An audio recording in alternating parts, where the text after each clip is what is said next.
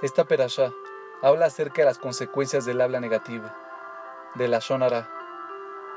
Pese a que intentamos enseñarles a nuestros hijos que las palabras ajenas no deben afectarlos, la realidad es que las palabras pueden herir más que los palos y las piedras.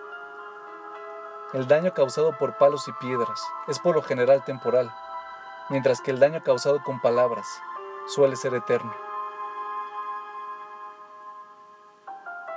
Cuando alguien te golpea, está expresando su desprecio respecto a tu condición de humano de un modo muy superficial y cruel. Lo que él está diciendo es que tú eres un objeto, no una persona.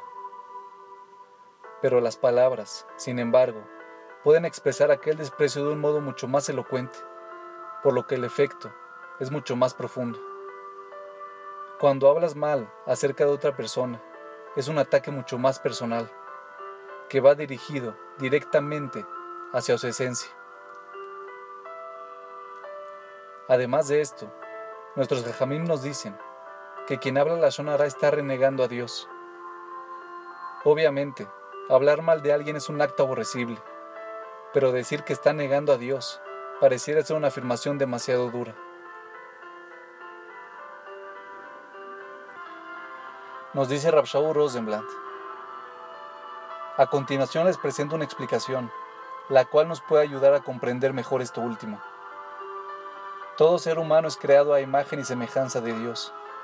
Ninguno de nosotros es más o menos divino que los demás. Todos nosotros somos divinos, independientemente de lo que hagamos. La pregunta es si actuamos de un modo divino o no. El concepto judío es que a pesar de que una persona haga el mal, su esencia sigue siendo buena. Cuando uno reconoce esto, puede comenzar a apreciar la bondad, grandiosidad y potencial ilimitado que tienen las personas que nos rodean.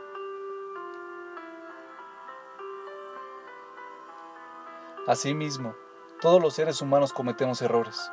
Somos divinos, pero no somos Dios. Solo Él es perfecto. Cuando uno habla la Shonara, se está centrando en la mala conducta de la gente.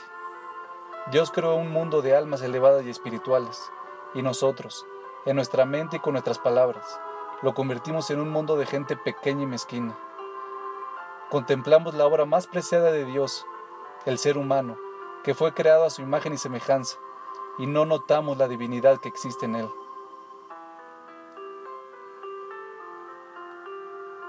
Si deseamos ver a Dios a nuestro alrededor, Él siempre estará a la vista. Y al mismo tiempo, si optamos por ignorar a Dios, veremos lo negativo, lo cual nos conducirá a hablar la Shonara. Cuando miramos las cosas desde esta perspectiva, podemos entender por qué hay pocas cosas que son consideradas peores para el judaísmo que el habla negativa acerca de otros. La próxima vez que sientas ganas de hacerlo, tómate un momento para reflexionar cuán indecoroso es que un alma digna se rebaje a esto. Simplemente no vale la pena.